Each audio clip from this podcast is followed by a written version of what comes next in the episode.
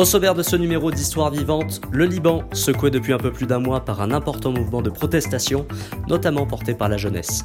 Avant de revenir sur les principales revendications du peuple libanais, c'est l'occasion de revenir sur l'histoire de ce pays souvent méconnu au cœur du Moyen-Orient.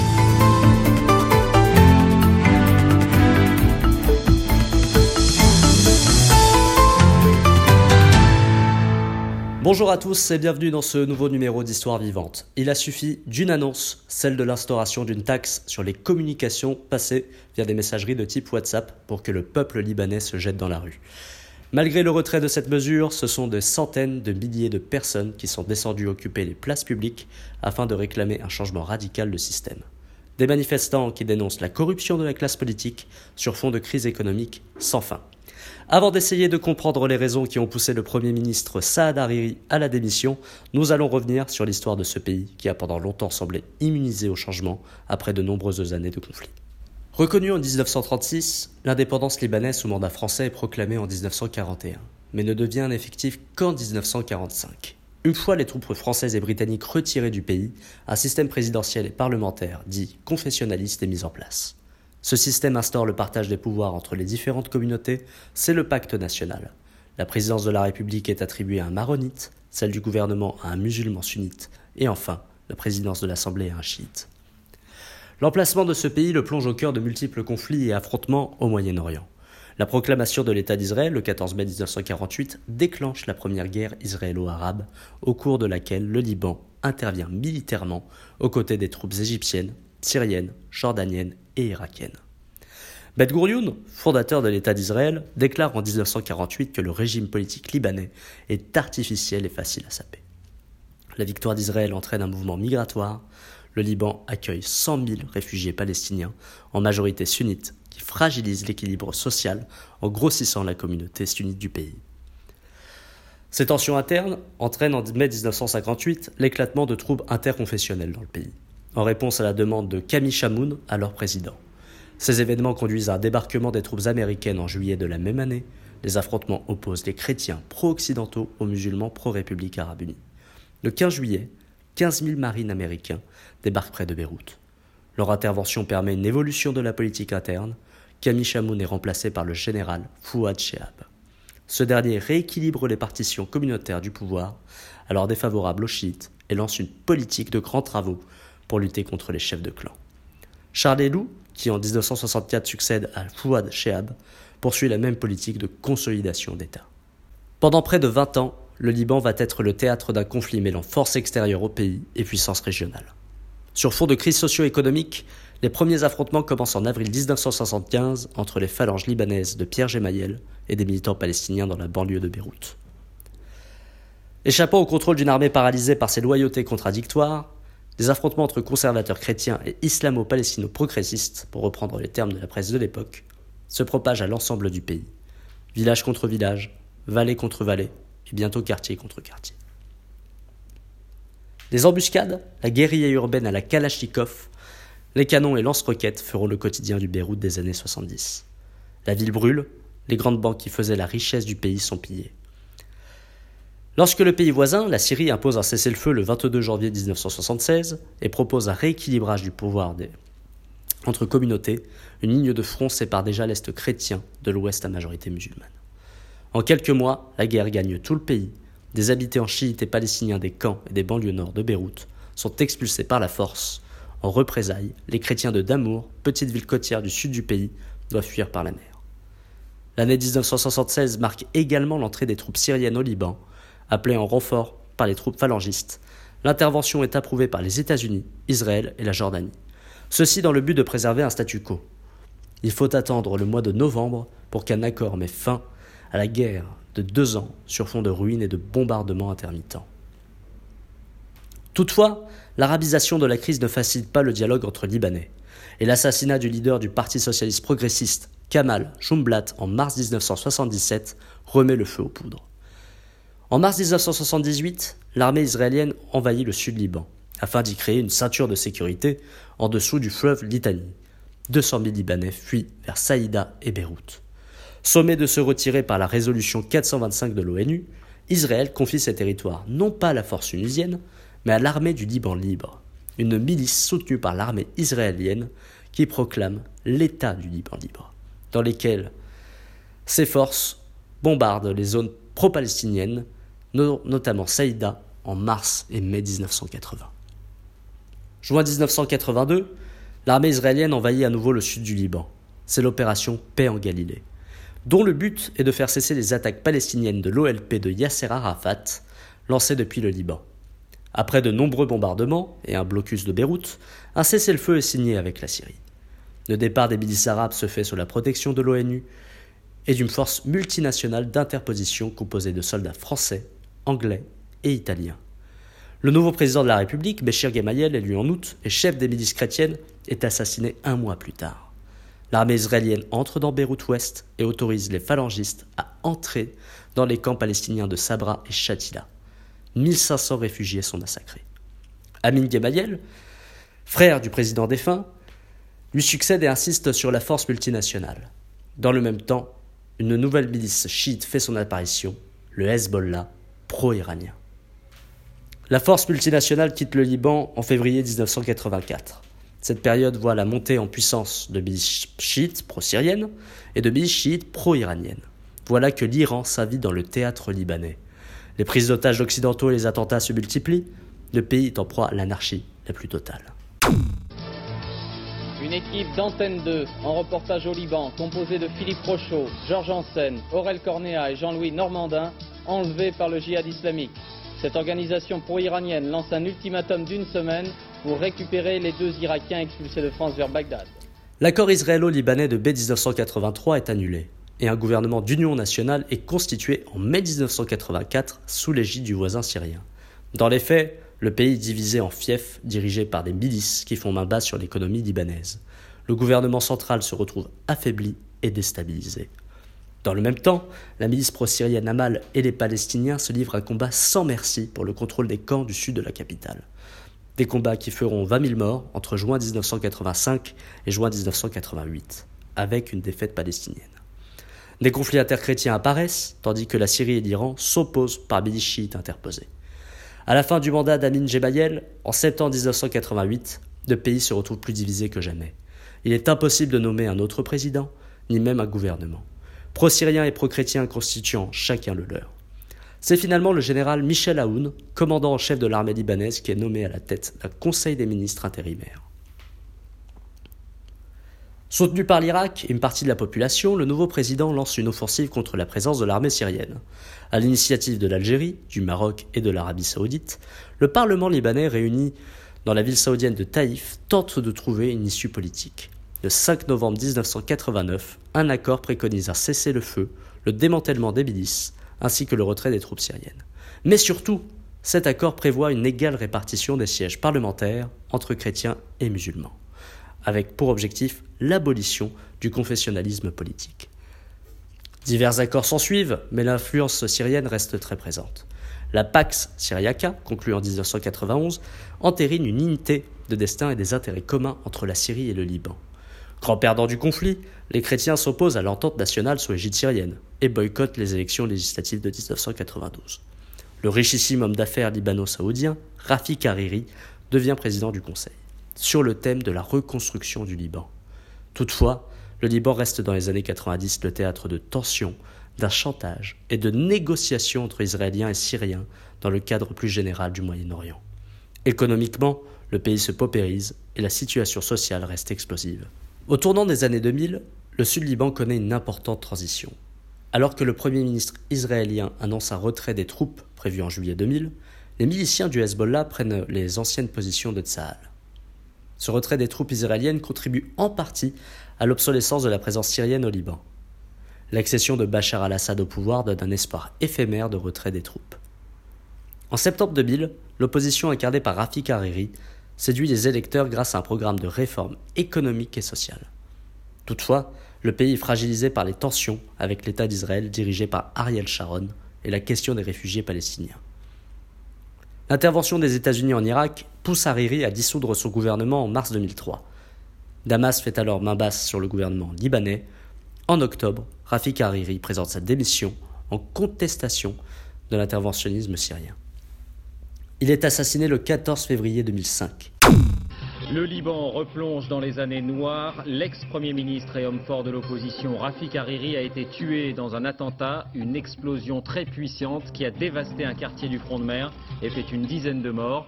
La Syrie est montrée du doigt, elle nie toute implication. Le pays se divise alors entre loyalistes, essentiellement issus de la minorité chiite, et opposants à la présence syrienne.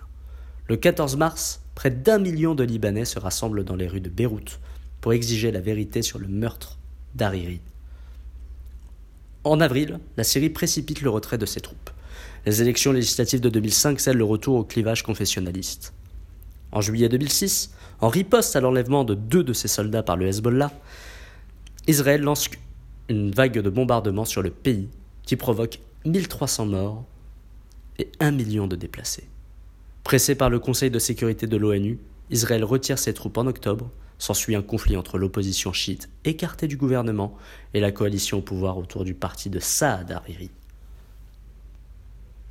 L'afflux de réfugiés syriens et les différentes prises de parti sur la crise syrienne plongent certaines parties du Liban dans l'insécurité. De 2014 à 2016, le boycott des séances du Parlement par les partisans du général Aoun et par le Hezbollah empêche la désignation d'un président de la République. Au terme de longues tractations et du soutien de Saad Hariri et du Hezbollah, Michel Aoun est finalement élu président. Les élections législatives de 2018 confirment le maintien d'un vote confessionnel. Pour en revenir à l'actualité, Raphaël, vous avez interrogé deux franco-libanais sur l'histoire de leur pays et les événements actuels. Merci Saphir, bonjour à tous. Alors oui, pour comprendre les enjeux de cette mobilisation, je suis allé à la rencontre de deux franco-libanais originaires de Tripoli, la deuxième ville du pays, Doha Bakar et son fils Azmi Abdobakar. En proie à une forte concentration des richesses, de nombreux Libanais se sentent exclus de la modernisation de leur pays. Les classes modestes sont exposées à des carences en eau potable et en électricité. Certaines zones sont en proie à des taux de chômage supérieurs à 40% de la population. À Bab el rien ne fonctionne comme dans le reste du pays. Ces derniers temps, Beléa nous dit n'avoir de l'électricité que 6 heures par jour, trois fois moins qu'à Beyrouth. Regardez ces câbles. Chacun installe un câble électrique pour alimenter sa maison. S'il pleut, les câbles touchent les réservoirs d'eau. Imaginez ce qui peut arriver. Il n'y a que Dieu seul qui nous protège. La municipalité ne fait rien. Le 17 octobre, l'annonce de nouveaux impôts sur l'essence, sur le tabac et sur les appels via des applications en ligne met le feu aux poudres. Des dizaines de milliers de Libanais descendent alors dans la rue. Le lendemain, le gouvernement renonce à la taxe WhatsApp et annonce la fermeture des établissements scolaires. Depuis, les manifestants, parmi lesquels les jeunes sont très représentés, réclament la chute du système libanais et le départ de la classe politique. Depuis plus d'un mois, des centaines de milliers de Libanais manifestent pacifiquement dans les rues du pays en prônant l'unité plutôt que le communautarisme. Dès maintenant, voici l'entretien réalisé préalablement avec Doha Bakar et son fils Azmi. Comment vous informez-vous sur euh, cette mobilisation qui se passe au Liban? Euh, Par tous les moyens. En fait, euh, selon ce qu'on possède en France, il y a déjà heureusement les réseaux sociaux. Et puis, lorsqu'on nous envoie, donc on est de temps en temps les premiers à recevoir les infos avant même eux. Parce Sur WhatsApp. voilà. Et puis après, il y a les débats à la télévision, euh, puisque on est abonné à des chaînes, euh, à des formules, à des bouquets là via les, les, groupes euh, de, télévision. Et après, selon les associations libanaises dans le pays, ici en France. Quel regard portez-vous sur ces événements et les qualifiez-vous de révolution? Alors, au début de la Révolution, comme tout, tout, Libanais originaire et résidents à l'étranger, on était ravis, on était contents, on était dans l'euphorie.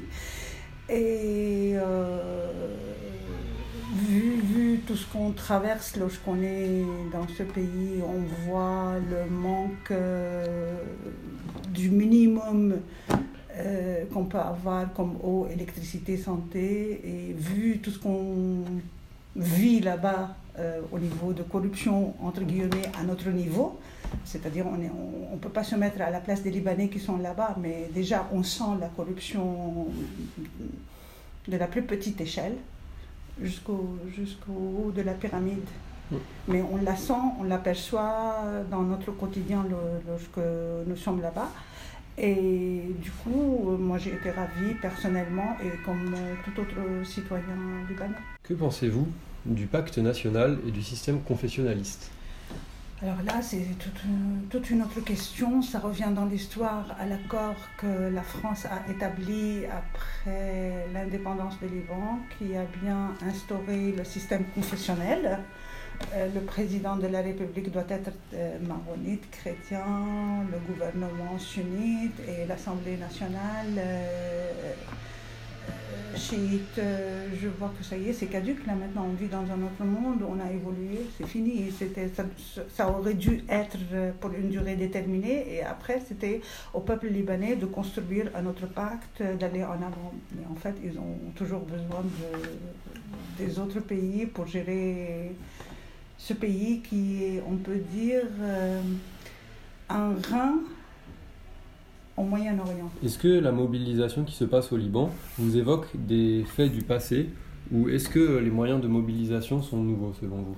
Ah non, c'est totalement différent. Hein. Euh, alors euh, là, à l'époque, euh, par exemple, moi qui ai, qui ai vécu la guerre civile dans les années 75, j'avais 10 ans, non, c'est totalement différent. Les gens faisaient partie déjà euh, il défendait une cause à l'époque.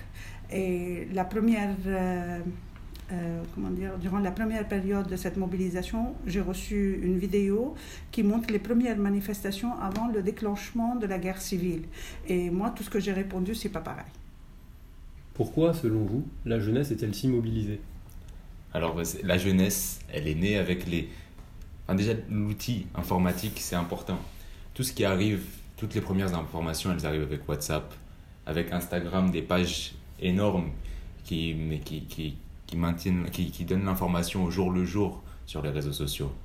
Et ça, c'est des informations qui arrivent en premier à la jeunesse. Là, c'est la jeunesse qui est le plus au courant de ce qui se passe. C'est-à-dire de ce qui se passe dans les manifestations, de ce qui se passe dans la répression. Et donc, c'est eux qui poussent le mouvement. En plus, l'espoir, il est chez eux. Il est chez eux parce que c'est eux les plus, les plus touchés par le chômage notamment à Tripoli, avec 50% de chômage, en général, qui touche en premier la jeunesse. Les villes les plus pauvres, en général, sont les villes les plus jeunes également. Et c'est une jeunesse aussi qui n'a pas connu la guerre civile. Et donc, qui peut se projeter dans une autre vision de la communauté nationale, qui ne voit pas forcément dans celui de Baalbek ou de Nabati quelque chose de différent de celui de Tripoli. Quelles sont, selon vous, les revendications de cette jeunesse? Déjà, ça dépend quelle jeunesse, mais dans l'ensemble, c'est les premiers éléments de la vie les plus importants, c'est-à-dire l'eau, l'électricité, l'accès aux soins, l'accès aux soins et l'accès au reste du territoire. Parce qu'au Liban, il n'y a, pas, de système de transport en commun. Il n'y a rien. Et là, c'est la jeunesse qui est en train de, de, mettre sur des plans les systèmes de transport informels qui sont les minibus et choses comme ça. Ça, c'est un exemple tout simple, mais matériel et tout, qui pour moi est important. Parce que c'est eux qui se saisissent des choses que l'État devrait faire. L'eau et l'électricité, l'électricité, elle est coupée selon les villes à des moments différents et tout. L'eau, elle est sale. Les hôpitaux, on a tout le temps des, des, des gens qui meurent devant les hôpitaux parce que l'accès aux soins est très très cher. L'accès aux soins est très très cher pour les Libanais, mais également pour les populations déplacées, pour un peu tout le monde. Et c'est en ça que ça produit une politisation des masses. Et les télécommunications, c'est central parce que c'est l'interrupteur qui a démarré les mouvements et c'est quelque chose qui symbolise tout le mal-être au Liban, puisque le, les, télécommunications sont détenues par un oligopole Alpha MTC qui a été organisé depuis la colonisation française. On a ces oligopoles qui ont été organisés, des oligopoles qui sont restés grâce au maintien au pouvoir des grandes familles. Des grandes familles qui se sont maintenues comment? Grâce au régime confessionnel, presque féodal. Et donc c'est pour ça que tous ces aspects que j'ai évoqués précédemment, ils rejoignent même la corruption. Et la corruption, elle agit, elle, elle agit grâce à cet appareil d'État, qui est le système confessionnel. Quel, quel, est le profil, selon vous, euh, de ces manifestants? Ah, Tout le monde. Tout le monde, même si dans l'évolution de, de, de, la manifestation, on voit des gens qui commencent à partir, des gens qui commencent à retourner au travail, parce que certains ne sont pas dans une situation si calamiteuse qu'ils peuvent manifester tout le, monde, tout le temps, et pas dans une assez bonne situation pour qu'ils ne puissent pas travailler pendant des semaines. Et ça, c'est tout à fait normal. Il y a aussi des, des, des jeunes éduqués qui essayent de monter des, des, occupations de place comme sur le modèle des places Tahrir et de, de ces choses-là en, en, Égypte en vivant sur la place avec des tentes, etc. Et il y a des, des populations pauvres au chômage, etc. Mais les femmes, c'est vrai que les femmes ont une place très importante dans la mobilisation. Et les femmes ont peut-être, même si ce n'est pas une... Enfin, peut-être pas dans la, dans la rue, mais déjà dans les représentations et dans ce qu'on en a sur WhatsApp et sur les réseaux sociaux, parce qu'on on reste des gens qui vivent en France, qui suivons l'actualité en France, et il y a des manifestations juste de femmes, il y a des manifestations de femmes et des sit de femmes qui, de toute confession, de toute obédience un peu politique ou idéologique, qui se réunissent et qui manifestent, pas simplement pour le droit des femmes, mais pour le droit des Libanais, mais en tant que femmes parce que parce que parce que c'est très important les femmes. Pourquoi aujourd'hui le peuple qui est dans la rue ne se reconnaît-il pas dans le système politique? Ou une partie du peuple ne se reconnaît-elle pas dans le système politique? La, la, classe politique libanaise, elle est déconnectée des réalités. Complètement. Complètement. C'est des familles, ou alors même des individus, parce que parfois ce n'est pas juste des, des, dynasties, mais des gens qui vivent dans leur château, ou alors qui privatisent des espaces entiers des villes, des pans entiers des villes, qui parfois les délocalisent des gens, qui font un peu ce qu'ils veulent. Et grâce à la corruption, ils ont un statut qui n'est pas celui d'homme politique, qui n'est pas celui de représentant du peuple. C'est celui de baron de leur propre peuple, en fait. Et c'est ça qui est, qui est très, très dangereux. Et notamment avec la personnalité de Mikati, notamment, qui personnalise bien cette chose-là, puisqu'il a, il a acheté la moitié de, la moitié de Mina, et il, il maintient un peu tout le monde sous, sous, sous, sous sa stature un peu de, d'homme providentiel et de représentant absolu et indépassable de, des gens de cette région. Où est-ce qu'il est, où est, qu'il est puissant, ce monsieur?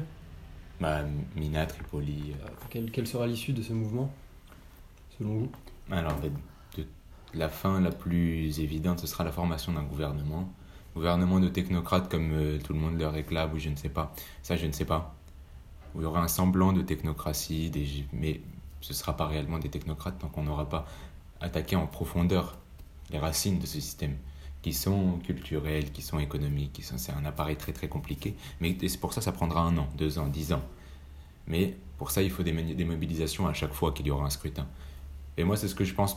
je ne suis pas un prophète, hein, mais je pense qu'il y aura ce gouvernement et à la prochaine élection législative, au moment de la reformation d'un autre gouvernement, il y aura une nouveau soulèvement.